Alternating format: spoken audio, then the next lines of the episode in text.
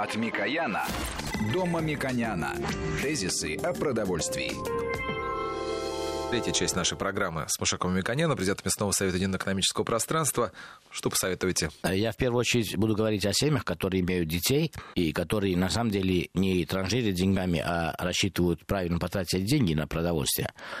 Исходя из стоимости единицы белка, полезной части белковых продуктов, я бы посоветовал увеличить э, потребление э, в ближайший год э, яйца, это очень полезный продукт, очень важный продукт, особенно полноценный продукт для детей. Молока, просто молока и молочных продуктов. Жирного, и не жирного. Для детей, которые занимаются спортом, можно жирного. Для детей, которые много ходят пешком, или для взрослых, которые физическим трудом, можно обычно молоко.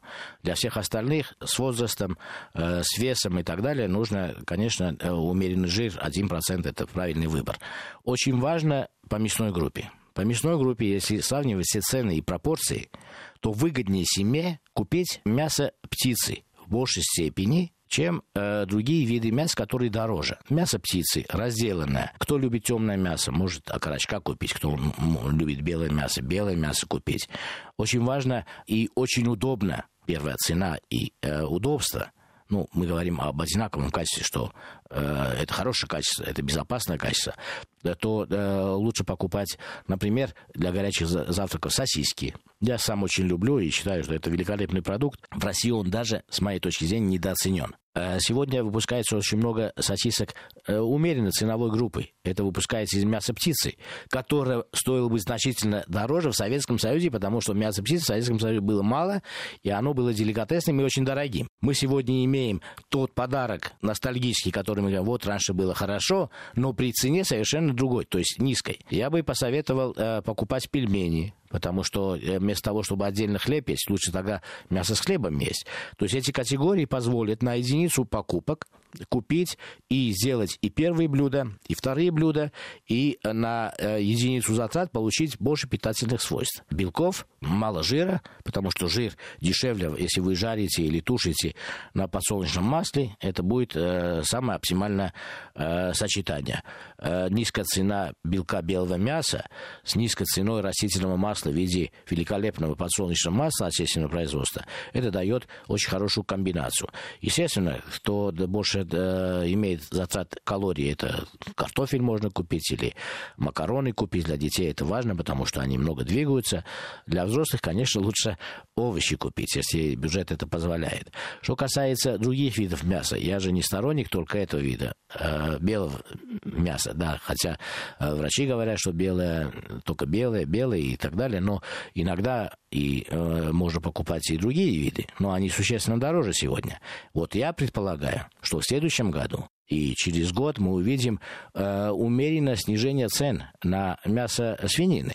Потому что отечественное свиноводство, так же, как и птицеводство, сделало героический рывок. Огромное количество производимых продукций, великолепные предприятия с высокотехнологичной концепцией производства, очень хорошее качество отечественного свиноводства – и э, есть вероятность, что отечественные свиноводы будут экспортировать в такие страны, как Китай, где потребляется 50% и более всего мирового потребления свинины. И поэтому э, Россия имеет потенциал экспорта. Но там это связано с политическими, ветеринарно-санитарными проблемами. Это будут решать производители. Но пока этого нету, я думаю, что в следующем году для потребителей будет возможность приобретать по близкой цене и птицу, и э, свинину в достаточном количестве. Мы никогда не говорили в наших программах, а ваш, вот хотя вас представляю как президент местного совета единого экономического пространства, куда входит Россия, Беларусь, Казахстан, сейчас новые страны уже, Армения подключилась, э, Киргизия, если не ошибаюсь. Как этот год для вас закончился? Ну, год закончился тем, что мы э, выросли э, в объеме производства мяса больше, а потребление мяса мясопродуктов стагнирует в России. К радости мясной промышленности э, потребление мяса все-таки э, падает меньше, потому что относительно других белковых продуктов, вот это очень важно, это э, макро объяснение тому, что я сказал, как рекомендацию каждой семье. Последние 2-3 года происходит существенное прирастание предложений на рынок мяса, и ее относительно цена э, относительно других продуктов, она умерена, она не растет даже как инфляция. А другие продукты, как э, белковые продукты, как рыба, как сыры, они э, выросли значительно, или как инфляция, или опережающая инфляция. Поэтому, если мы говорим о 2015 э, годе или о 2014-2015, то мы видим, что относительно других отраслей мясная промышленность относительно стабильна. Но это не означает, что э, ее потрясение в ближайшем будущем мы не будем наблюдать, поэтому мы должны превентивно готовиться к экспорту. С чем это связано? У нас на рынке была доля импорта.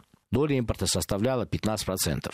Вот за счет того, что отечественные производители стали э, расти быстрее последние несколько лет, и валютные курсы затрудняют импорт, это не санкции, я хочу подчеркнуть, потому что основным импортером является сегодня не Канада и США, а основным импортером является Бразилия нашу страну, экспортеры. И э, поэтому мы видим резкое уменьшение импорта, то есть разрушение импорта как бизнеса, практически его влияние на российском рынке практически уже, можно сказать, отсутствующим, и при этом импорта нету. А дальше будет э, соревнование производить между собой на собственном рынке, а если потребление не будет расти, и мы не найдем, куда это мясо продавать, то э, цена будет ниже, чем себестоимость выпускаемой продукции. Вот это я вижу риск для э, отрасли. А для потребителей это только хорошо пока еще. В наших программах мы поднимали темы, которые затронули, в том числе, интересовали наших слушателей. Ну, в том числе, например, минимальная корзина, которая оплачивается государством. Как пример, вы приводили Соединенные Штаты, например, где эта система действует уже не одно десятилетие. Сейчас вы работаете уже с парламентариями, с чиновниками. Как идет работа? Какие да, планы? да. Ну, здесь можно как раз перед Новым годом сказать, что работа идет плохо и медленно. Потому что на самом деле концепция так быстро меняется, что так быстро наш э, бюрократический э, аппарат не меняется. Дело в том, что мы всегда э, были импортерами мяса. Тяжело сразу представить, что если мы не будем экспортировать, то разрушим предыдущие инвестиции. И у нас есть всего три пути. Один – это экспорт. Он трудный, логистически трудный, политически трудный, ветеринарно-санитарно трудный. Но нужно это делать. Этот путь декларируется, делается, и можно сказать, что Министерство ведомства этим занимаются. Естественно, крупные компании этим занимаются. Второй, который в наших руках, и мы уже декларировали, и будем это делать, это дополнительная продовольственная помощь населению. Около 20 миллионов человек в России признаны, что они э, являются бедными.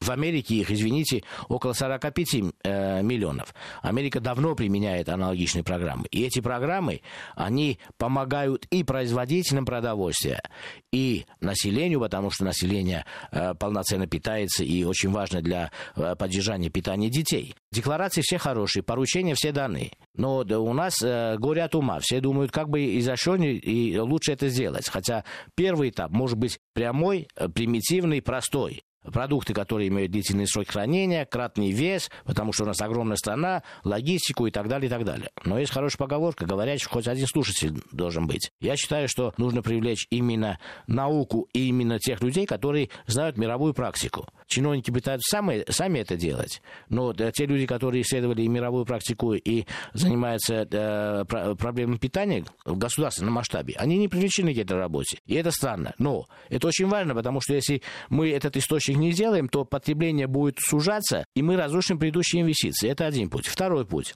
Закупки для государственных нужд. Росрезерв закупает э, много продуктов, в том числе и мясные продукты. Вот мы уже 10 лет устали уже говорить о том, что нужно пересмотреть ассортимент всего-навсего. Мы не говорим, дайте новые деньги Росрезерву, чтобы он покупал. Мы говорим, всего-навсего пересмотрите ассортимент. Потому что ассортимент покупок мясной группы Росрезерва соответствует практике, логике, объему рынка 80-х, 70-х годов. Век уже прошел мы находимся в другом веке. А что тогда было? Тогда было очень много крупного рогатого скота, покупали говядину, закладывали говядину на кости, хранили, э, это э, дорого хранить, много места нужно, холодильники нужно. Всего-навсего нужно перевести заказы в ассортимент на консервы, консервы в большей степени из мяса птицы, для того, чтобы сэкономить государственные деньги. Это предложение совсем очевидно. И это новый рынок для отечественной продукции, потому что говядина у нас, вот импорт, который остался у нас, в большей степени вследствие того, что у нас импорт говядины. А если государство само покупает внутреннюю говядину, то косвенно формирует импорт говядины. И поэтому нам остался ресурс выгнать последние 350 тысяч тонн импорта. Представьте цифру. В следующем году у нас будет всего 350 тысяч тонн э, импорта. Это в лучшем случае. Для сравнения скажу, что всего 10 лет тому назад у нас было 3 миллиона 500 тысяч тонн импортной продукции. Понимаете, какие э, произошли революционные изменения. И вот эти 350 оставшиеся являются очень важной базой для развития еще один-два года птицеводской и свиноводской отрасли Российской Федерации. Ну что же, я мог бы еще несколько тем назвать, которые мы обсуждали в этом году, но уже нас поджимают рамки, во-первых, эфира, во-вторых, того, что Новый год уже скоро. Я вас поздравляю с Новым годом, до встречи с Новым году. Надеемся, все ваши пожелания, в том числе и по снижению цен на мясо, они все же оправдаются. Спасибо вашей редакции. Я поздравляю всех э, сотрудников редакции, всех наших радиослушателей. Трудный год, но да, я думаю, что наша просветительская работа э, даст возможности нашим э, людям, нашим семьям пройти достойно ближайшие годы. Я напомню, что это был Мушек Мамиканян, президент местного совета единого экономического пространства подкаста. Программу провел Валерий Санпиров. Всего вам доброго. Тезисы о продовольствии.